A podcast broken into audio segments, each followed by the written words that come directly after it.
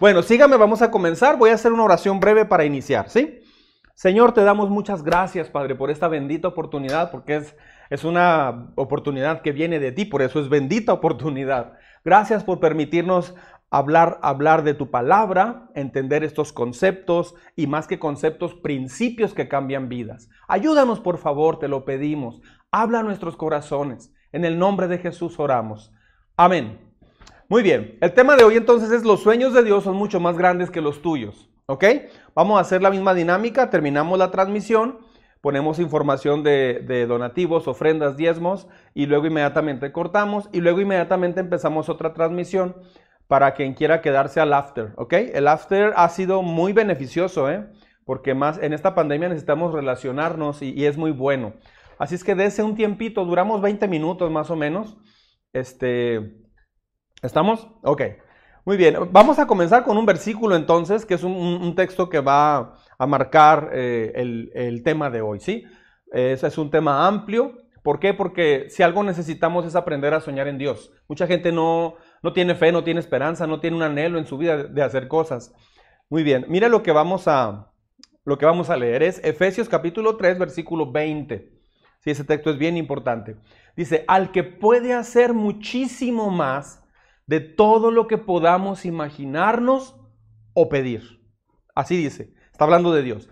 Él puede hacer, ¿cómo dice? Muchísimo más de todo lo que podamos imaginarnos. Imagínese eso, piense eso. Ah, imaginarnos o pedir por el poder que obra eficazmente en nosotros. O sea, la Biblia habla de, de, que tú puedes, yo puedo tener un sueño, un anhelo para Dios, un anhelo en mi vida grande, pero Dios puede tomar ese sueño, ese sueño y lo hace más grande. Los sueños de Dios no son pequeños se engrandece. Así es que no importa cómo esté ahorita su vida, no importa cómo tú te sientas, no importa cómo usted haya vivido estos últimos seis meses, si usted se vuelve a Dios y confía plenamente en Él, va a comenzar a tener una vida diferente y Dios le va a enseñar. No, no, estoy diciendo que en cuanto confíe en Él, en un día se va a arreglar todo. Claro que no. Hoy voy a explicar por qué y cómo. Ah, pero Dios, Dios va a tomarle a usted y va a empezar a moldear las áreas que necesite moldear. Dios nos quita lo que nos sobra y nos añade o nos pone lo que nos falta, ¿sí? Así es que ah, imaginar es, es la capacidad de ver las cosas en tu espíritu, en tu mente, en tu corazón, para pensar y crear imágenes en tu mente. Dios es el número uno en cuestión de creatividad. Solo basta ver los peces, los animales que hay, los paisajes que tenemos. Ahorita hay como una explosión de youtubers que viajan a, través del mundo. Bueno, ahorita no, pero están en pausa ahorita. Pero, pero viajan y nos muestran México, nos muestran Canadá, nos muestran Colombia, nos muestran cada país tan impresionante. Y dices, ¿cómo pudo Dios tener tanta creatividad? Dios es Ah, a nadie, nadie le gana a Dios en cuestión de imaginación o creatividad. Ve los caballitos de mar, por ejemplo. ¿Ha visto un caballito de mar? ¿Sabía que quien se embaraza o quien, quien encarga bebé no es la hembra, sino el macho? Eso estaría suave, ¿no? Bueno, algunos hemos parecido embarazados algunas veces, hermanos, aunque sea cuatro meses, pero este, ah, es la capacidad entonces, imaginar es la capacidad de ver aquello que, que puede hacer Dios. No estoy hablando de humanismo, ¿eh? yo no estoy hablando de sueños e imaginación barata, estoy hablando de lo top, lo más alto, ¿sí? Entonces, Dios nos dio un regalo que se llama imaginación.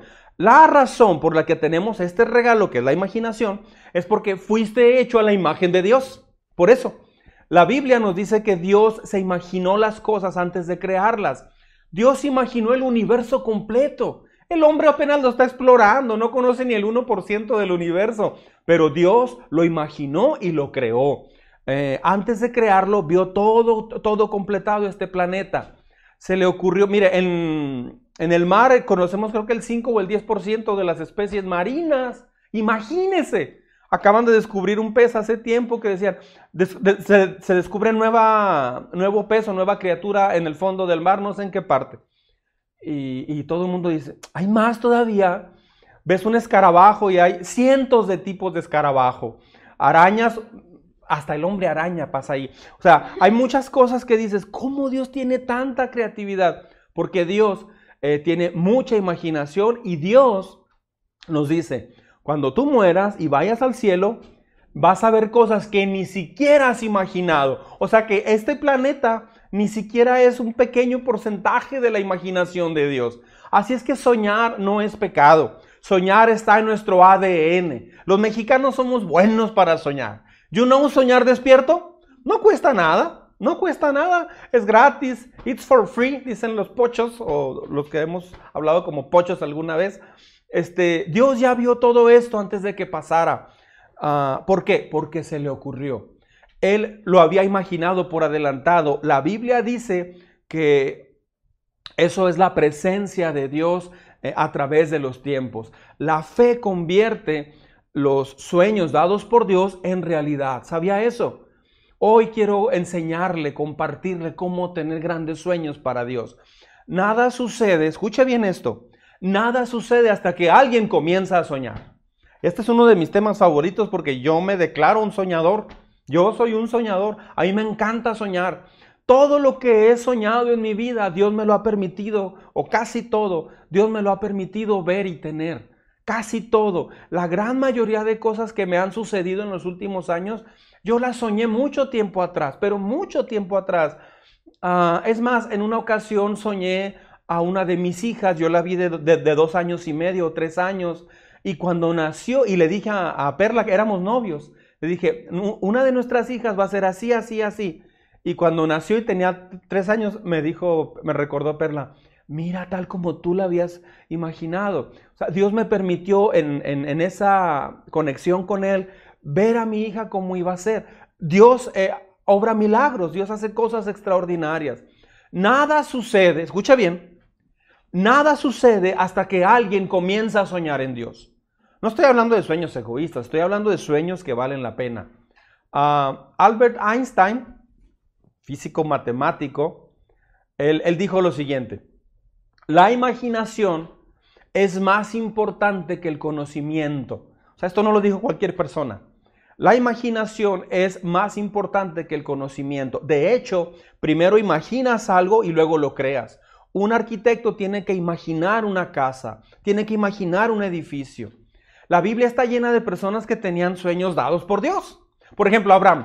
Soñaba con ser el padre de una gran nación. El asunto es que pues, no tenía hijos.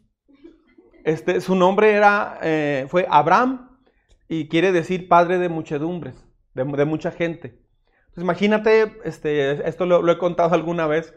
Imagínate que llegaba a un restaurante con sus amigos y, ¿qué pasó, Abraham? Pásale, ¿cómo estás? ¿Qué te pedimos? No, pues pídeme un vaso de agua o esto y lo otro. Oye, entonces, ah, mira, te presento unos amigos. ¿Te llamas Abraham? Sí.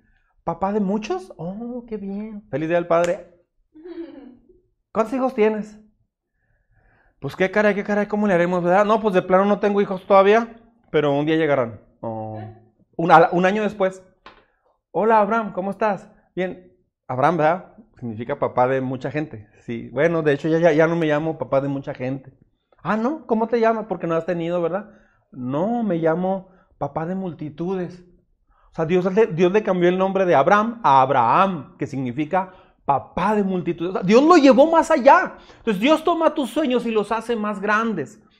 Ah, un día estaba en la playa de Puerto Vallarta, Abraham, suponiendo, y salió ahí por bucerías. Y, cuando salió este, en la nochecita, ya todo el mundo estaba durmiendo, como a las 12 de la noche. Este, ya no estaba casi nadie en la playa y le dice, mira Abraham, ¿ves la arena del mar? Sí así va a ser tu descendencia. ¡Wow! Señor, pero eso ha pasado ya mucho tiempo. Entonces, Dios hace tus sueños muy grandes. Dios toma tus sueños y los hace grandes. Dios no está jugando cuando Él dice lo que puede hacer en tu vida. Moisés soñaba con liderar el pueblo de Dios. José soñó con salvar a una nación y a su propia familia y Dios les concedió estos sueños. A José se le llamaba José el soñador, sus hermanos así le decían. A lo largo de las escrituras de la Biblia hay todo tipo de personas que eran soñadores, que inspiraban a mucha gente.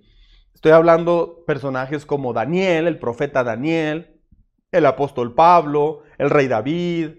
Mucha gente eh, hizo, hizo, hizo, soñó en Dios y Dios los usó para transformar sociedades, para transformar países enteros, para salvar naciones de morir de hambre. ah, para salir de guerras, para proveer alimentación a tanta gente. Dios usó gente para transformar naciones completas y eran soñadores que confiaban en Dios.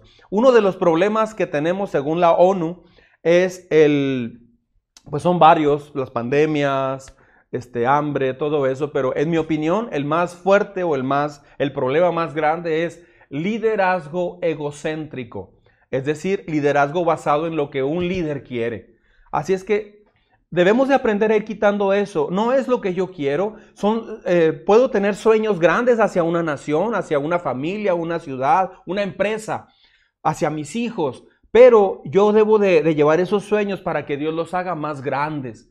Entonces, no, no seamos conformistas. Sus sueños, aunque sean muy grandes, déselos a Dios y Dios los va a tomar, los va a rebrujar, los va a restaurar, los va a potencializar y los van a ser increíblemente grandes. Ahora, si alguna vez vio un versículo como si fuera un cheque en blanco, una, una promesa que Dios da, este, fue este, Dios puede lograr mucho más de lo que podemos imaginar o pedir.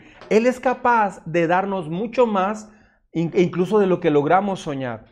Uh, mencioné ahorita que yo soy un gran soñador. Muchas de las cosas que hemos que he hecho en mi vida y en la iglesia comenzaron con un sueño. De veras, si yo, si yo lo hubiera platicado, bueno, yo lo platiqué, pero eh, hace 30 años, si yo hubiera contado qué iba a ser de mi vida, era, era, era increíble, o sea, que no se podía creer. Uh, pero aprendí a soñar en Dios. Soñar en Dios no significa que eres capaz de hacer las cosas. Soñar en Dios significa que crees que Dios es capaz de hacer las cosas a través de ti. Y eso es increíble. Así es que nadie debe de pensar que es un fracasado, que es un loser, que es... No, no loser es al otro lado, porque la pantalla está al revés. Este, nadie debe de pensar eso. Debe todo, debemos de pensar, eh, Señor, yo no he podido, no tengo la capacidad pero tú puedes usarme. Y entonces lo que nos toca es prepararnos y confiar en Dios, hacer nuestra parte. Dios cumple los sueños de los que creen que Dios va a cumplir los sueños. ¿Sí? Dios entonces tomó mis sueños y los hizo más grandes y mejores. Desde la preparatoria yo tenía sueños grandísimos, desde la primaria. Ah, puedo pensar en algunos de los sueños grandes que he tenido en mi vida, pero sabe, yo hice un trueque con Dios y es lo que debemos hacer hacer un trueque, decirle, Señor, tengo este sueño, ¿qué puedes hacer con él? Un sueño en las manos de Dios se convierte en algo extraordinario. Dios los tomó y los hizo mejores que los míos. Ah, es mentira, dígale al que está sentado ahí a su lado, es mentira que Dios te va a dar algo peor.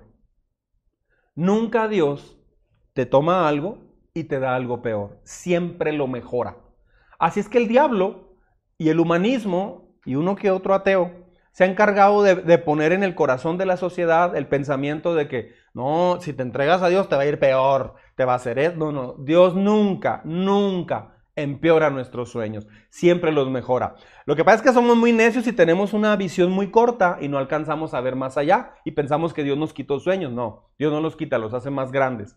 Si llegara a haber lágrimas en el cielo, que no va a haber, pero si hubiera, Pienso que esas lágrimas serían porque la gente se va a dar cuenta que Dios hubiera podido hacer muchas cosas más en sus vidas, pero nunca se atrevieron a soñar y creer en Cristo. Soñar tiene que ver con la fe. Eh, soñar tiene que ver con creer que Dios es grande para hacer cosas grandes. Eso es soñar. ¿sí? Si algo hace falta en nuestra juventud es que aprendan a soñar en Dios. Si, hace falta algo en nuestros, ah, en los padres de familia que tenemos, en las mamás, es gente que aprenda a soñar en Dios.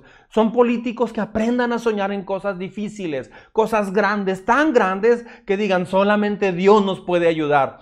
Bendita la nación que tiene presidentes que, sueñan en Dios y confían en Dios y esperan en Dios. Ah, eso se ve, eso se ve en, el rostro de la gente.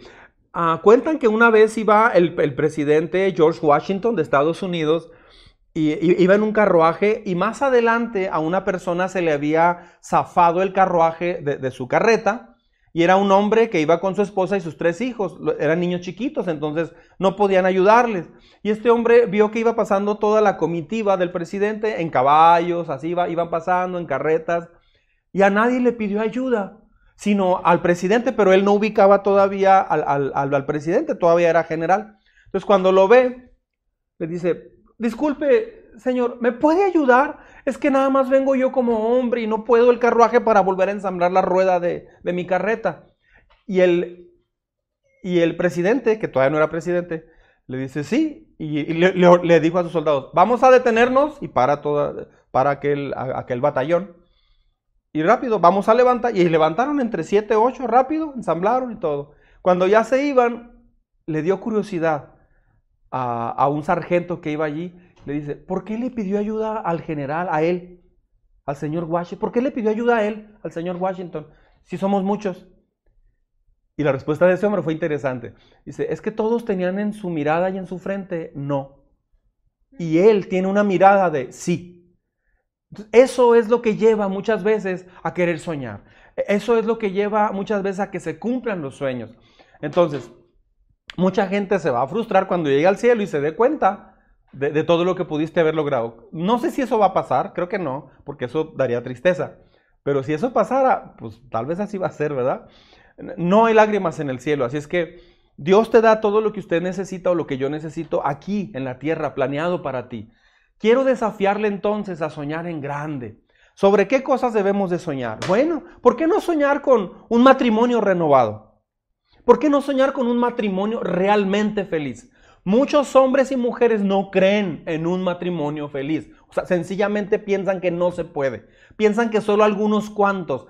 Pero, ah, hombres, quiero decirles algo, ahorita que sea el papá. Ah, aprendan a soñar esto, aprendamos a soñar esto.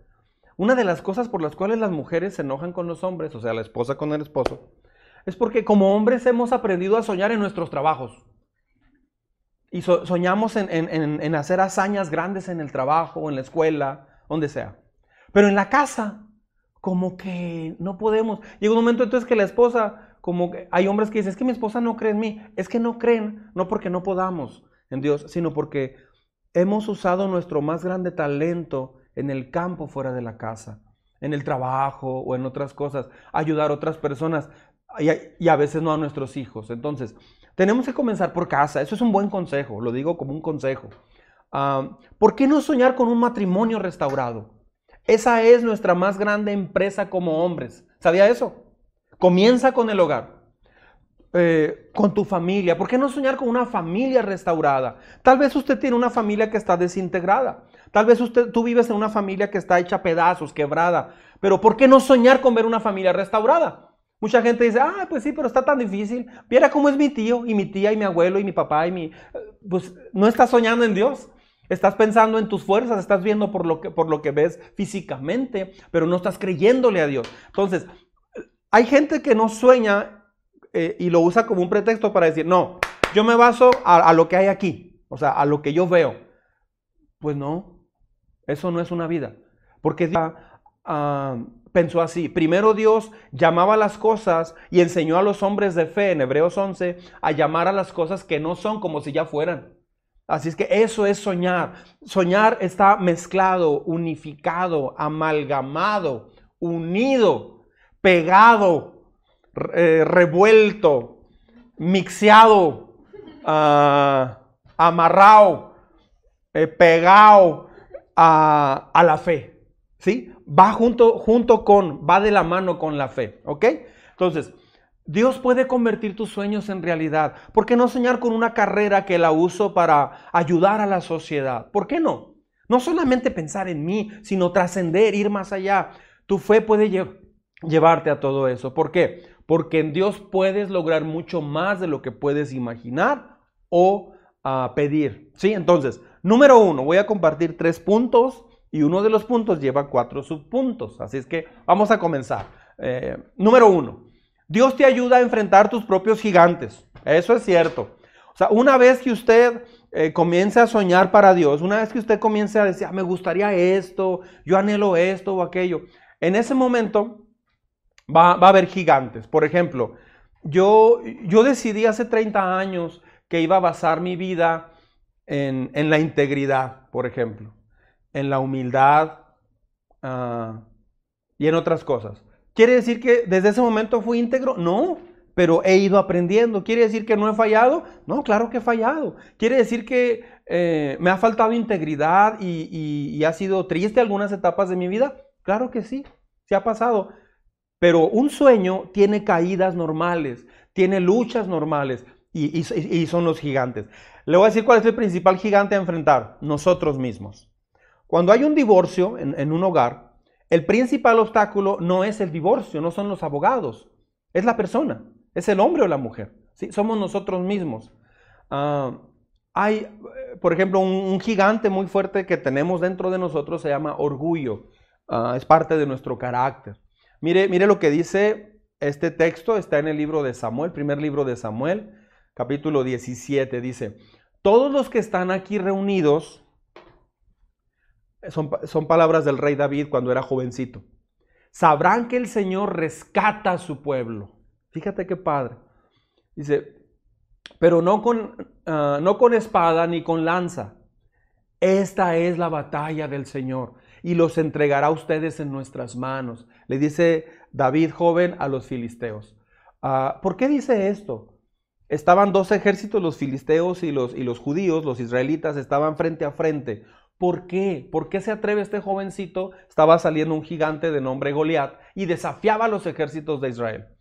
Y nadie de los soldados, ni los más diestros, ahí estaba La Roca o John Cena o quien usted quiera, este, o el Santo y Blue Demon, pues nadie, nadie, nadie se atrevió a, enfrentarse, ni el Rey Misterio, nadie.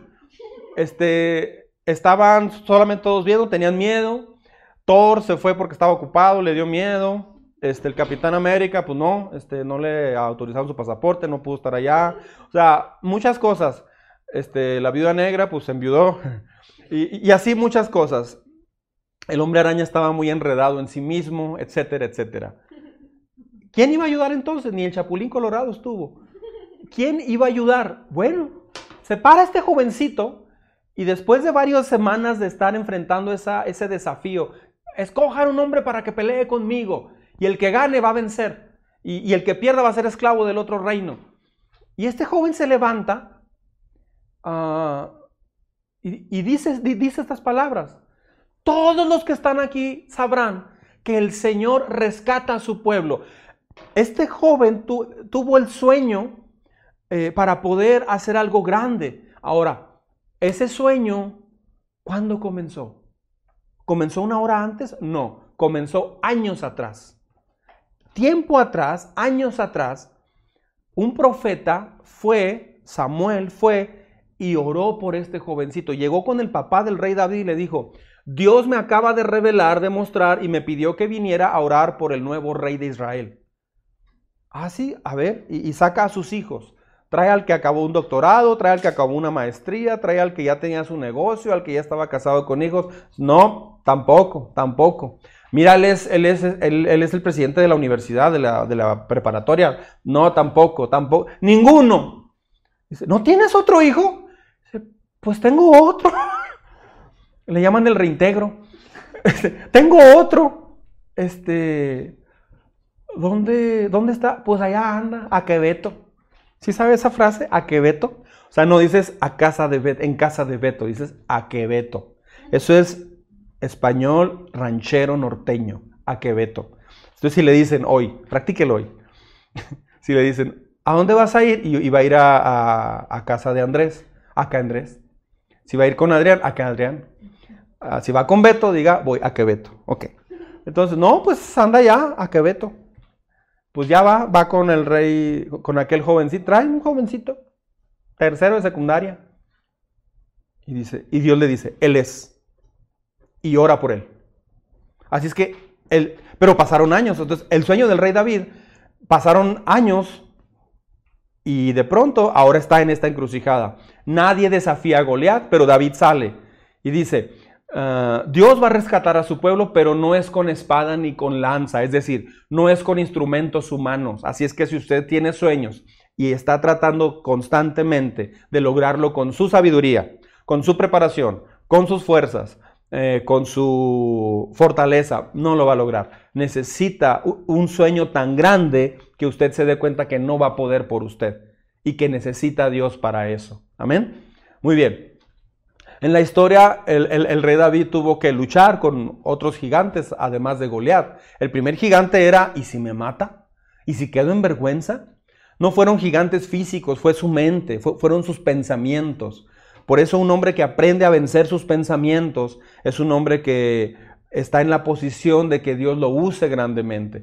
¿Sí? Es mucho más probable tener que enfrentar esos gigantes que un Goliat, los gigantes de nuestra mente. Ellos pueden ser bien intimidantes, grandísimos, y, te van a...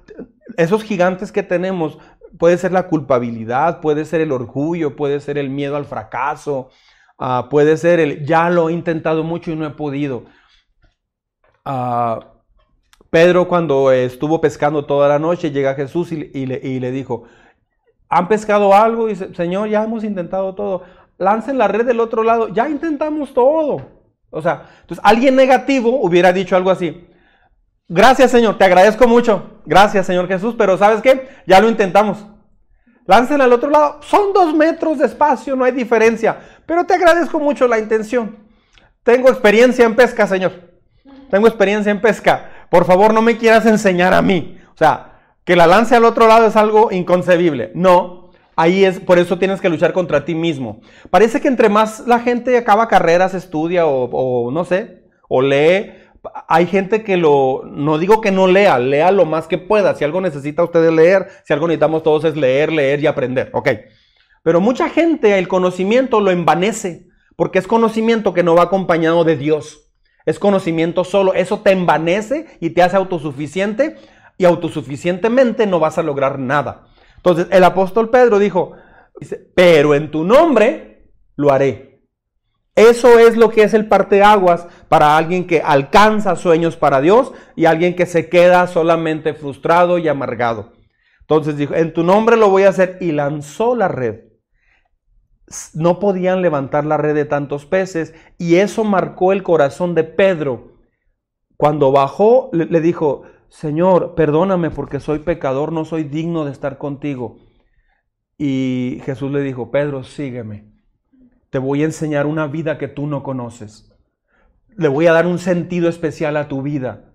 Pero ¿cómo empezó todo lo de Pedro?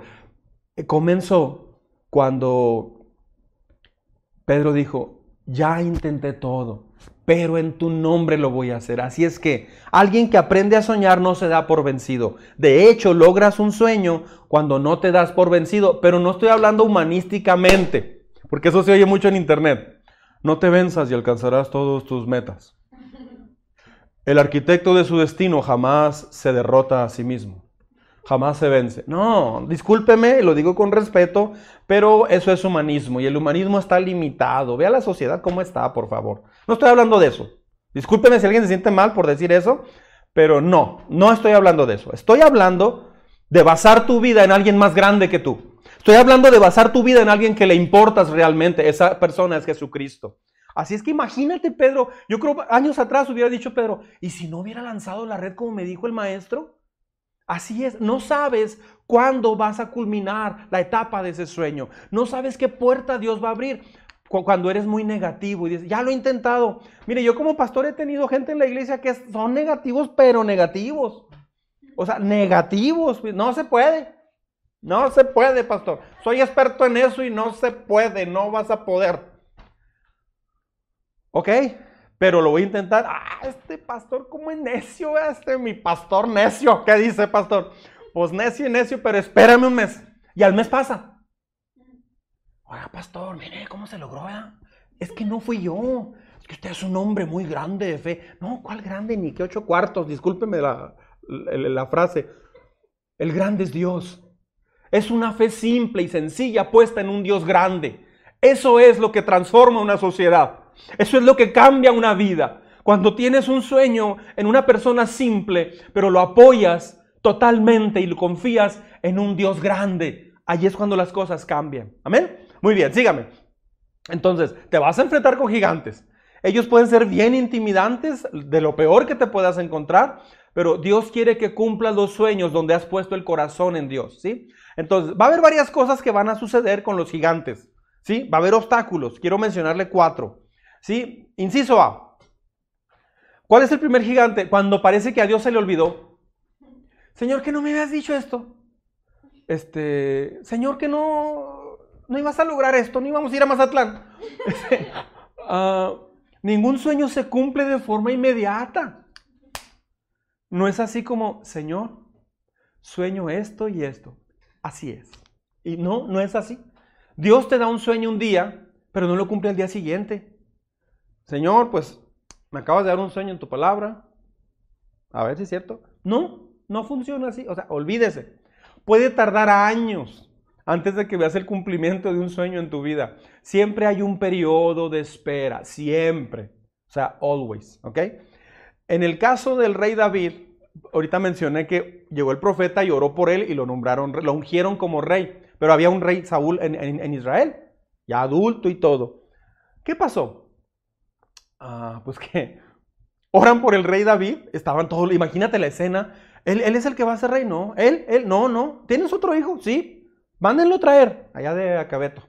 Y lo traen y, y lo ponen en medio y dice el profeta, delante de toda la familia, no sé si estaban ahí tíos, abuelos, no sé quién estaba ahí más. La Biblia menciona que ahí estaba la familia. Dice, tú eres el que va a ser rey sobre Israel. Dios ve un corazón como el de Dios en tu corazón y lo unge con aceite como rey. Después de pasar el evento, le dice el papá, bueno, lávate la cabeza, se, enjuaga su aceite y pasa todo y le dice, ahora sí, mi hijo, córrele, vas a cuidar las ovejas. Que no soy rey. No, mi hijo, todavía no.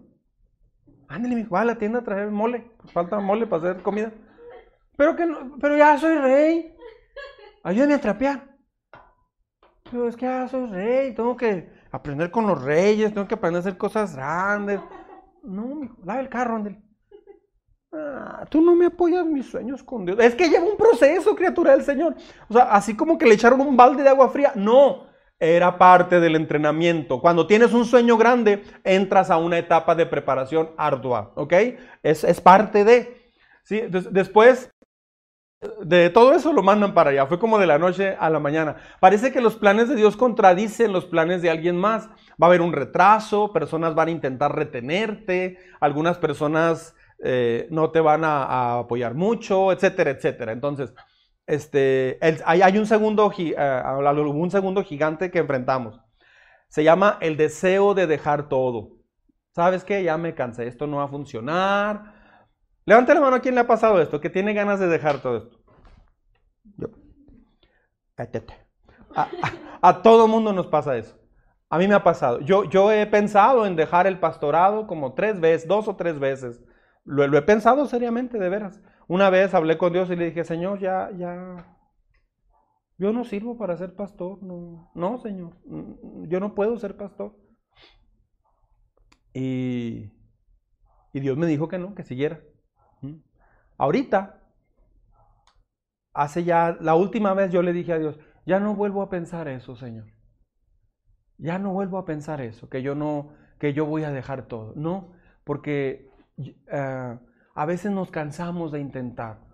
Goliat creó un clima de Israel en, en, ahí en ese momento que era algo tan feo, tan negativo, tan derrotista. Todos estaban convencidos que iban a perder la batalla, o sea, todos estaban convencidos de eso. ¿A quién está escuchando que te dice que no lo puedes hacer? Mucha gente escucha a su pareja, escucha a sus maestros, escucha las redes sociales, escucha a todo el mundo menos a Dios. Tu pareja seguramente te va a hablar muchas veces Dios a través de tu pareja, estoy seguro, de tus hijos, etc. Pero primero escucha a Dios. ¿Quién está tirando tus sueños y te dice que no, van a, que, no van a suceder? Algunas veces necesitas una voz fresca, esa voz es de Dios, por eso es importante tener una vida con Dios en el devocional. Un niño de un eh, pueblerino con ojos muy avivados, este, llega y dice, este hombre no es nadie. ¿Cómo se atreve a, ofender a los escuadrones de Israel? No sabe con quién se metió y se atreve y le dice a Goliat, hoy voy a entregar tu cuerpo a las aves del cielo. Ah, caray, y todos sabrán quién es Dios. Ah, caray, ¿qué pasó aquí? Este joven fue un soñador, confiando plenamente en Dios, pero sus sueños los entregó a Dios. Sus sueños fueron más allá. Tal vez él pensó en tener una empresa, como yo, Tal vez empezó, él pensó en tener, no sé, en viajar o hacer esto. Está bien, son sueños buenos, pero Dios tomó esos sueños y los hizo más grandes. Los llevó a nivel nacional, los llevó para impactar a más familias. Si algo necesitamos son hombres y mujeres que impacten a otras familias. Me encanta cuando alguien escribe aquí en los comentarios al final del tema, cuando alguien dice, he escuchado este tema y cambió mi perspectiva acerca de mi matrimonio. Gracias. Eso, eso se siente también cuando alguien me dice algo así que ha pasado decenas de veces. Yo digo, Señor, gracias porque no me convertí en un empresario que nomás tiene dinero para sí mismo. Gracias. Porque puedes usar mi vida para que hogares sean restaurados. ¿Sabe cuántos hogares se les ha ahorrado? O, Dios eh, nos ha usado a mi esposa y a mí para restaurar matrimonios que estaban a punto de divorciarse. ¿Sabe cuántos? Son muchos. Hay chavos que ahorita, ahora los, los, papás ni cuenta se dan, ¿eh? Hay chavos que iban a terminar bien mal y ahorita están, fueron rescatados y ahí están en la iglesia. Eso es increíble. Sí, entonces hay otro gigante. Cuando los demás no te apoyan y te desaprueban. Eso sucede. Cuando tienes un sueño, ah, cuando eres un soñador, cuando aprendes a soñar en Dios, va a haber gente que no te va a apoyar y que te va a desaprobar. Es el caso del rey David, sus hermanos, cuando él llegó y dijo eso, ¿qué haces aquí? Eres un, eres un mocoso, eres un niño. Vas para allá, búscale, búscale. ¿Qué, qué, ¿Qué está pasando? Ay, vas de metiche. Así le dijeron, chismoso, nomás vienes a ver qué, ¿verdad? O sea, su propia familia inclusive. Cuando otras personas están temerosas por tu sueño dado por Dios, necesitas formas para seguir adelante. ¿Sí? Eh, va a pasar lo siguiente, se lo digo por experiencia. Te van a juzgar, te van a difamar y no van a entender lo que quieres hacer. Serás juzgado, difamado y malentendido. Eso es normal. Pero base sus sueños en Dios. Ver un hogar restaurado, ver tu familia restaurada, es uno de los más grandes sueños. Pero no, no se dé por vencido. Es un proceso que lleva tiempo. No se enfoque, escuche bien lo que le voy a decir. Sé lo que le he tratado de vivir esto que le voy a decir. Cada día de mi vida me he enfocado en hacer esto. Escuche bien. No busque la aprobación de las personas en primer lugar. Busque la aprobación de Dios. Como pastor, eso es lo que a mí me ha eh, cimentado desde que comenzamos la iglesia. Por encima de lo que alguien piense, por encima de lo que a alguien le parezca una locura, por encima de una frase tan fuerte, una enseñanza tan clara, a mí ah, lo que más me ha ayudado y lo que creo que es éxito como pastor uh, no, no, no tiene que ver con muchas otras cosas, con el edificio, con... No, no tiene que ver con muchas cosas, tiene que ver con las personas. Un día un, pastor muy importante que graduó de cuatro seminarios, o sea, ya tenía doctorados, uh, Philip Brooks, fue, fue, un pastor muy, muy, muy importante, el graduó de Harvard cuando Harvard era, era seminario. Sabía que Harvard, Yale, uh, uh, se me va el otro nombre, Oxford, Yale y hay otra. Después le digo. Cambridge.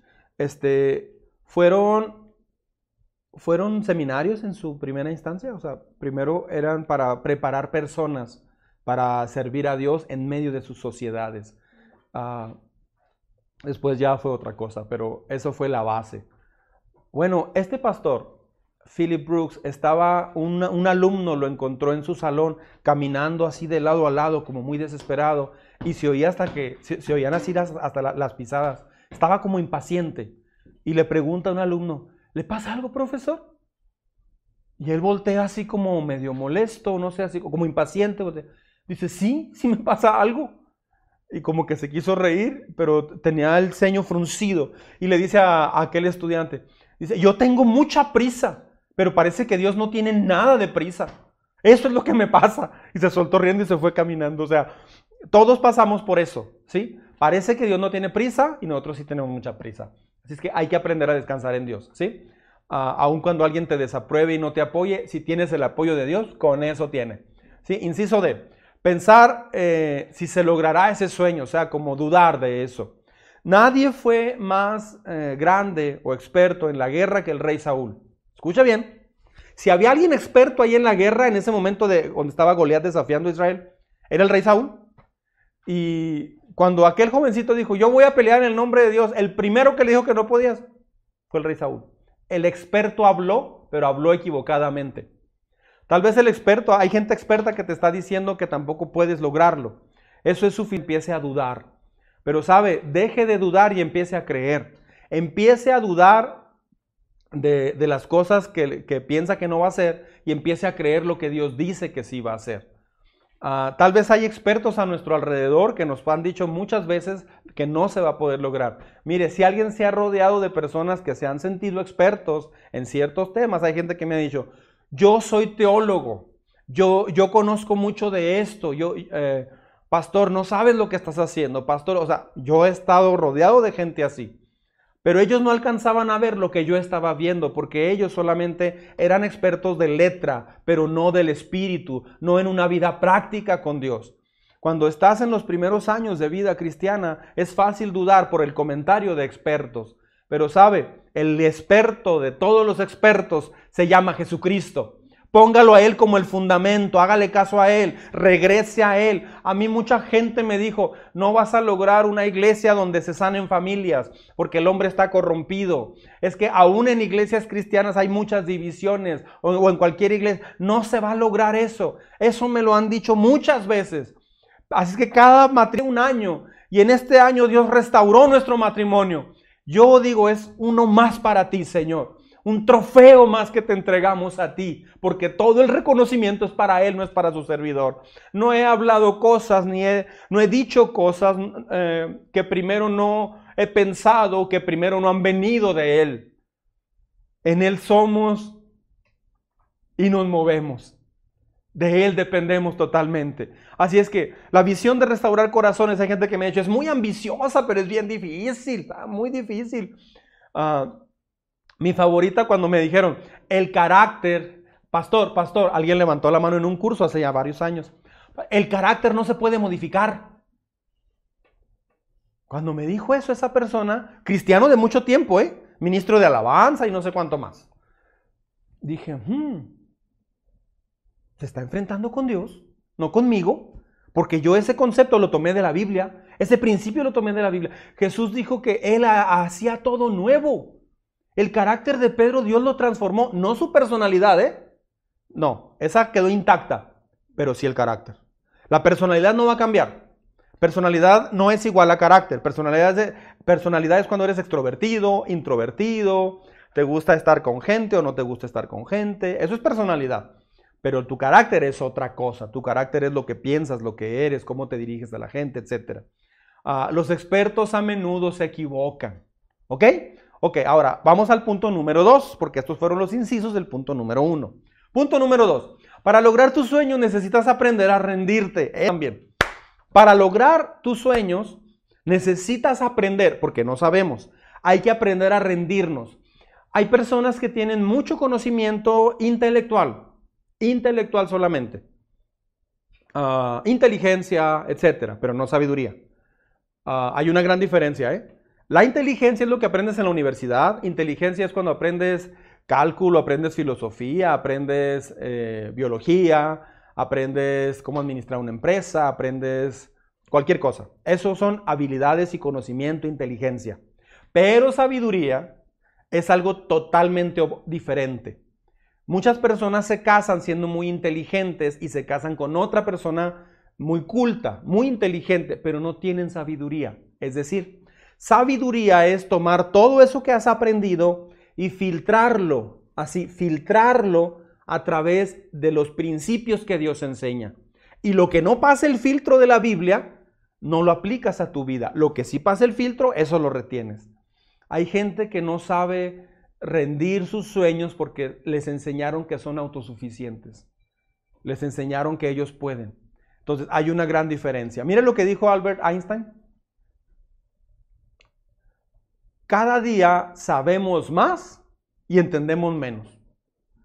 Como Sócrates, yo solo sé que no sé nada. Este, eso es cierto. La gente de hoy tiene más conocimiento que tiempo atrás. Eso es cierto, ¿eh? Pero no tiene más sabiduría. Cada vez entiende menos las cosas, entienden los principios de vida que Dios nos dio, se entienden muchas cosas. Me estoy explicando. Ah, mire, mire lo que dice este texto, es Filipenses 4. Dice, el apóstol Pablo dice, sé lo que es vivir en pobreza y lo que es vivir en abundancia. He aprendido a vivir en todas y cada una de las circunstancias, tanto a quedar saciado como a pasar hambre, ¿sí? a tener de sobra como a sufrir escasez. Todo lo puedo en Cristo que me fortalece. Rendir tus sueños a Jesús es la decisión más segura que puede hacer. ¿Sabía eso? Sueña con tener un trabajo, acabar una carrera, si sueña con tener hijos, si sueña lo que usted guste. Lo más sabio es inmediatamente poner e-, ese sueño en Dios. Lo que mucha gente hace es lo siguiente. No, si se lo doy a Dios me lo va a quitar. Mejor yo me quedo con Él y trato de hacerlo por mi cuenta. Lo que más daña la vida del ser humano es gente que ha tratado de hacer sus sueños y no lo ha logrado por sus fuerzas. Todo mundo que llega a la iglesia, por lo menos el 99% que han llegado a la iglesia, es que me cansé de tantas cosas que intento, tantos planes, tantos sueños, no, no, nada. Porque necesitan gasolina. Y esa gasolina no la tiene usted, la tiene Dios. Deje que Dios remasterice sus sueños, te va a dar unos más grandes, ¿ok? Ah, he visto cientos de veces a, personas que, y, miles de vidas de personas que he oído que, pasan por, por fases y no entienden cómo es este proceso. Por ejemplo, aquí va. Primero, Dios te da un sueño, ¿sí? Después de eso, ah, tú decides ir tras ese sueño. ¿Vamos? Y luego después, el sueño se retrasa. Pues para Ahí es donde todo el mundo deja. Así, nah, ya sabía, es lo mismo. Y ya, dejan. Este, eso pasa en la iglesia, ¿eh? O sea, hay gente que llega, le gusta, se emociona, sí, cierto, y, como a los tres meses o seis meses, ah, ya sabía, es lo mismo, y dejan. Y se van a buscar, de repente andan allá escalando el Everest o quién sabe qué, andan buscando otras cosas. Este, no supieron seguir adelante. El sueño se retrasa, tu sueño enfrenta dificultades. En cuanto hay dificultades, la gente dice, no, esto no es para mí. Y se desaniman, dejan. Ahora, es gente que está muy preparada, ¿eh? Es gente que tiene mucha capacidad, pero espiritualmente están muy débiles, no están preparados, no tienen sabiduría para vivir. Así es que no importa si usted tiene carrera o no, si usted tiene, tiene un trabajo mm, eh, que requiere mucho esfuerzo intelectual o no, no importa quién sea usted, no importa si es, tiene mucho dinero o poco dinero, no importa nada de eso. Lo que importa es si usted quiere aprender sabiduría. Adquieres conocimiento que viene de Dios, pero luego lo usa sabiamente. Casi todos los mensajes o todos los mensajes están llenos de conceptos que vienen de Dios, principios que si usted los aplica, su vida empieza a ser transformada, ¿ok? Y luego tu sueño enfrenta dificultades, tu sueño parece imposible, o sea, se pone fea la cosa y de pronto Dios libera tu sueño. ¡Pum! Es realidad. Eso está bien interesante. Así funciona el proceso, ¿eh? No es de la primera hasta la sexta, no, es un proceso lento, ¿ok? A través de estas áreas usted está trabajando en tu sueño, escuche bien, mientras trabaja en ti. Dios trabaja en el sueño que te dio mientras va trabajando en ti. Entre más trabaje en ti, más rápido sucede el sueño, ¿ok? Más que cualquier cosa, Dios quiere que usted aprenda a confiar en Él, ¿sí? Eso es bien importante. Depende entonces cómo, son, cómo es tu vida, o sea, ¿cómo, diré? ¿Quién tiene esa, e, esa cosa en sus, e, en sus, manos? Por ejemplo, si, si, una pelota de béisbol la tengo yo, es pues una pelota que vale 3 dólares o 100 pesos. Pero si esa pelota la tiene este, Fernando Valenzuela, es una pelota que vale más porque él es un pitcher, es un experto. ¿Sí? Una pelota de básquetbol que tengo yo, vale muy diferente a una pelota que tiene Michael Jordan, por ejemplo.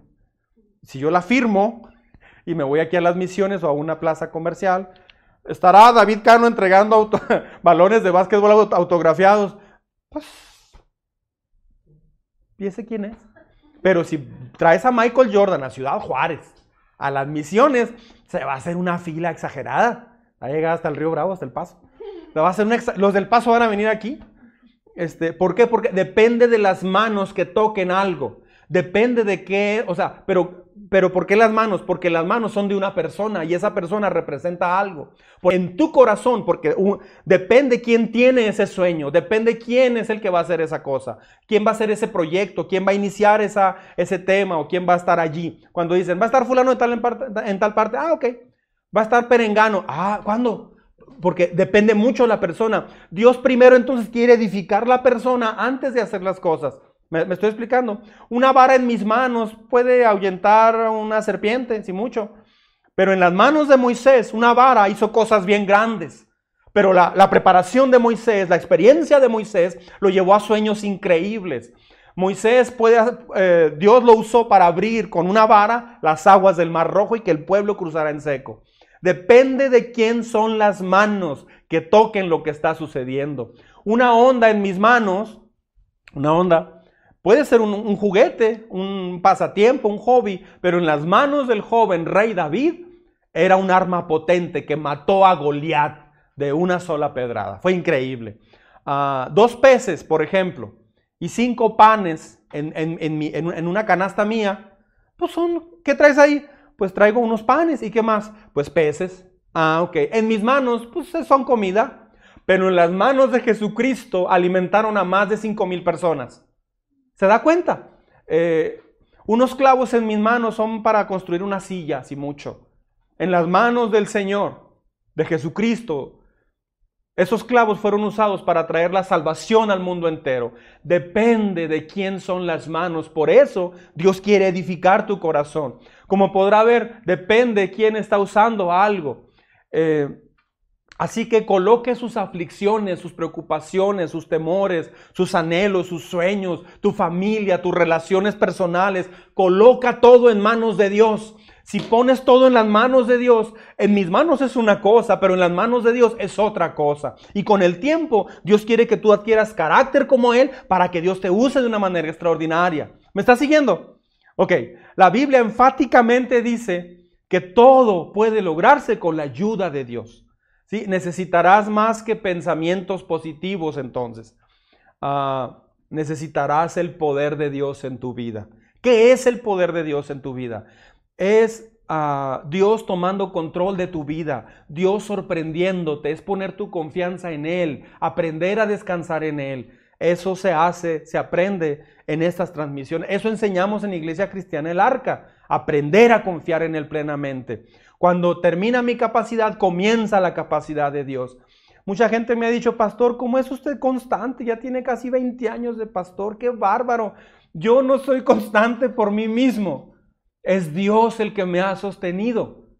Solamente soy alguien que reconoció su debilidad, le entregué mis sueños a Él, renuncié a mis sueños y Él los hizo más grandes. Es todo. Así que usted, si yo lo puedo hacer, usted también lo puede hacer. Necesitamos la ayuda sobrenatural de Dios. No se puede vivir actualmente sin una ayuda sobrenatural de Dios por el mundo como está. ¿Ha intentado lograr sus sueños por su propia cuenta? Bienvenido al club. Se les llama cristianos. Casi siempre hemos llegado a Dios cuando ya fracasaron muchas cosas. Así somos. Es bien curioso.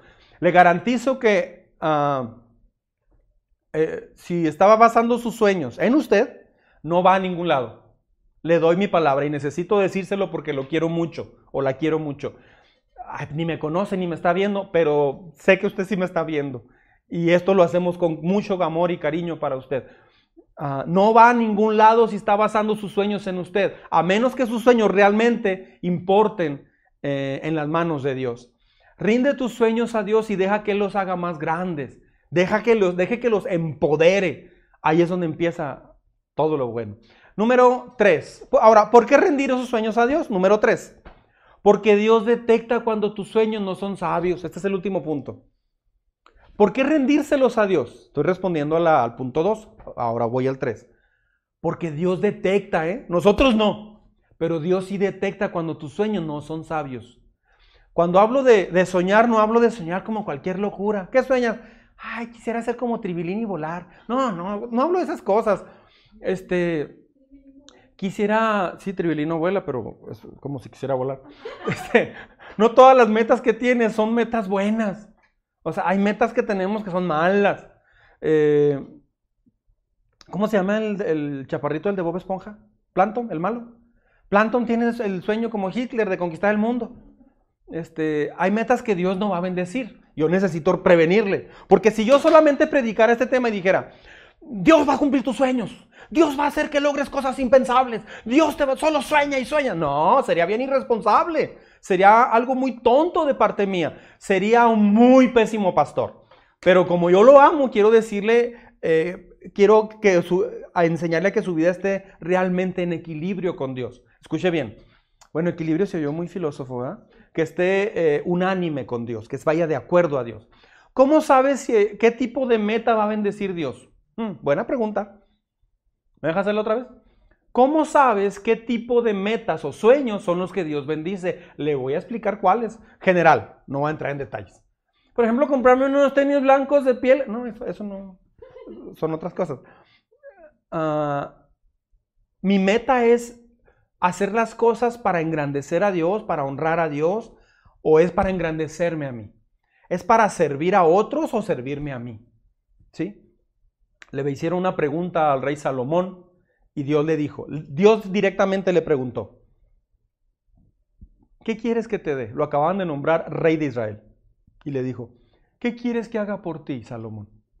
¿Qué pregunta, eh? ¿Qué pregunta? Si a alguien de, de nuestros jóvenes, porque ya no soy joven, a un chavo de 22 años, 25 años, no sé, le preguntan eso, Dios le preguntará, ¿qué quieres que haga por ti? Yo no sé qué pedirían algunos jóvenes pero, o hombres ya maduros de mi edad, no sé qué pediríamos. Y yo quisiera el próximo mundial en Qatar. Me gustaría mucho. Que no haya pandemia para poder ir al, mundial en Qatar. O sea, hay mucha gente que diría muchas cosas. Escuche bien. ¿Dónde es donde Dios va a bendecir? Todas aquellas metas, sígame, vaya, vaya viéndolas conmigo. Todas aquellas metas que te lleven a confiar más en Él, en Dios. Todas las cosas que usted quiera hacer que te van a llevar a confiar más en Dios, esos sueños Dios los va a probar y los va a fortalecer y te va a responder. Tarde o temprano, pero te va a responder. Dios va a bendecir los sueños que te lleven a depender más de Él. Yo quisiera hacer esto, pero eso si no te va a llevar a depender más de Él, si no vas a depender más de ti, Dios no va a bendecir mucho esos sueños. ¿Se fija cómo Dios cuida tu corazón? Porque al final, si logras éxito, entre comillas, y tu corazón se muere eh, espiritualmente y pierdes familia, pierdes todo, ¿de qué te sirvió? ¿Sí?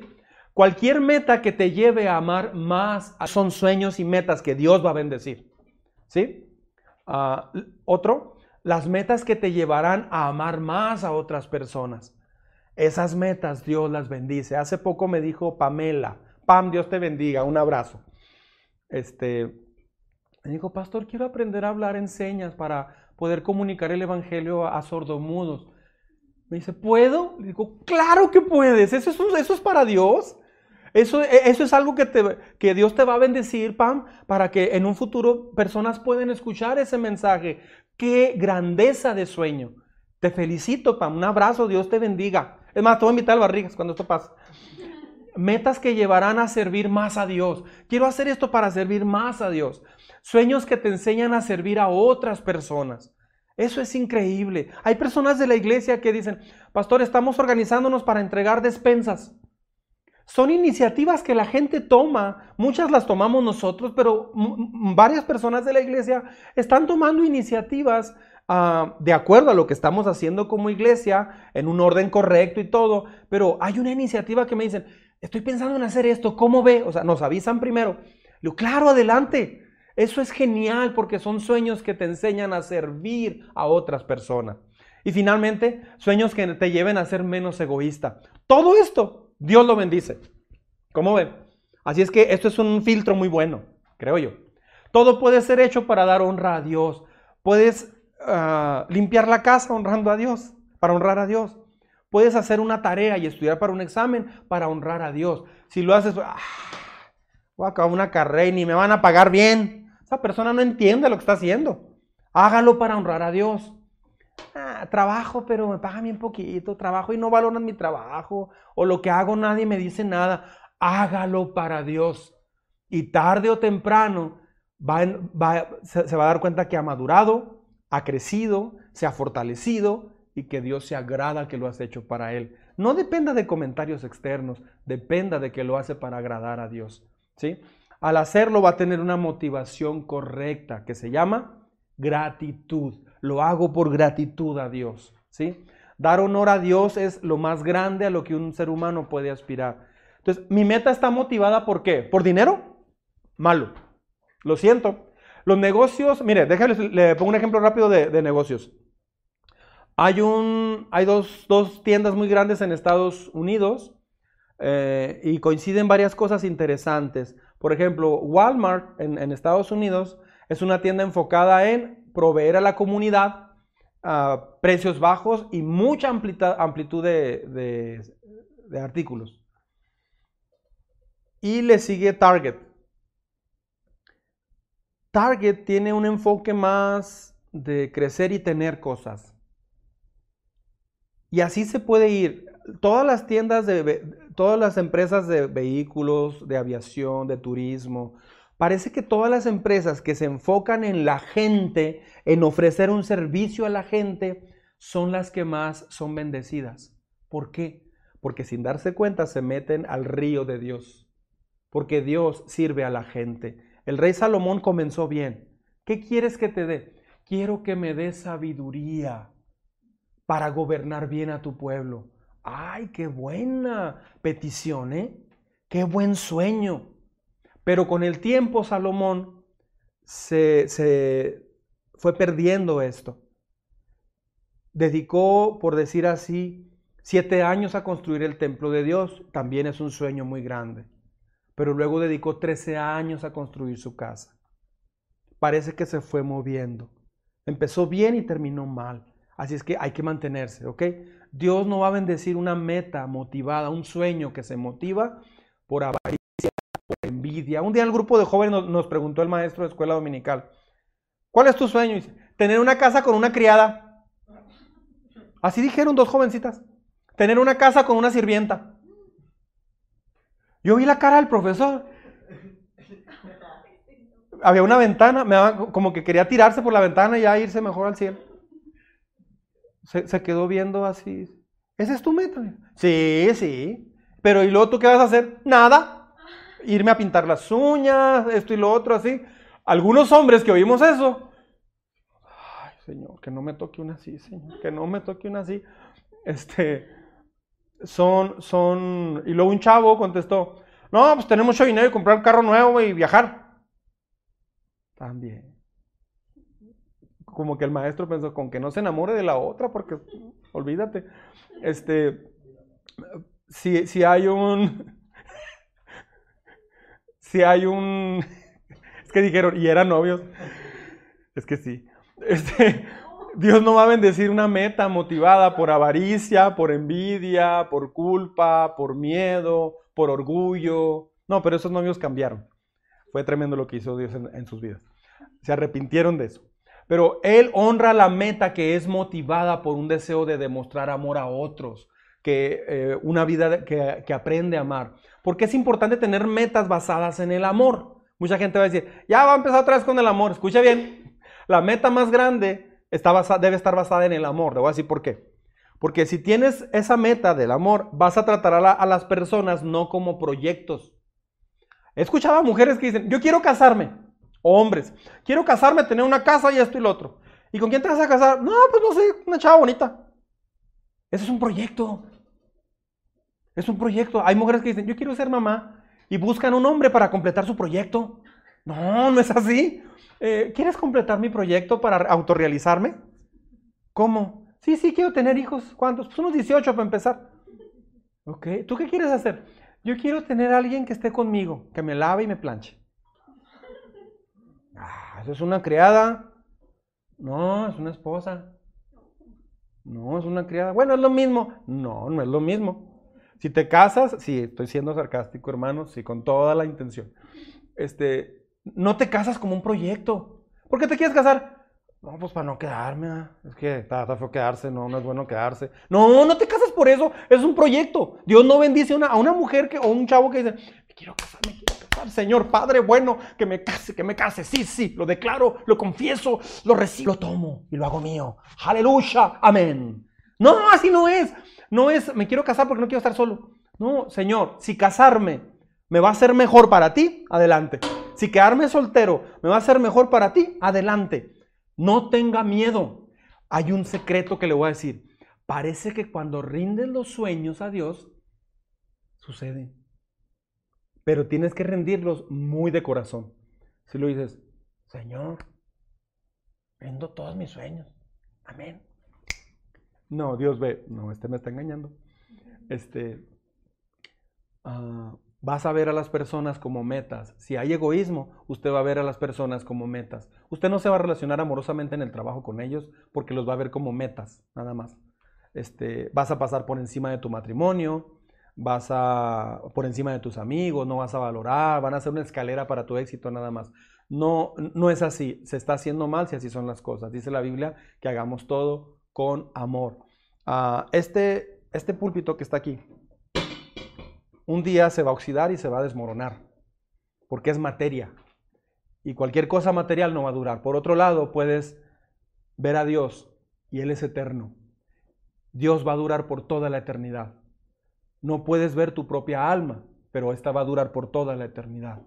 Hay que aprender a soñar, a imaginar cosas en, en la eternidad de Dios, cosas que trascienden lo terrenal a lo eterno. Así es que la imaginación, el soñar, amarrado con Dios es increíble. La imaginación es esencial para vivir por fe, pero luego necesitas hacer todos estos pasos que mencioné. Le animo a escuchar esto otra vez y compártalo. Amén. Vamos a orar.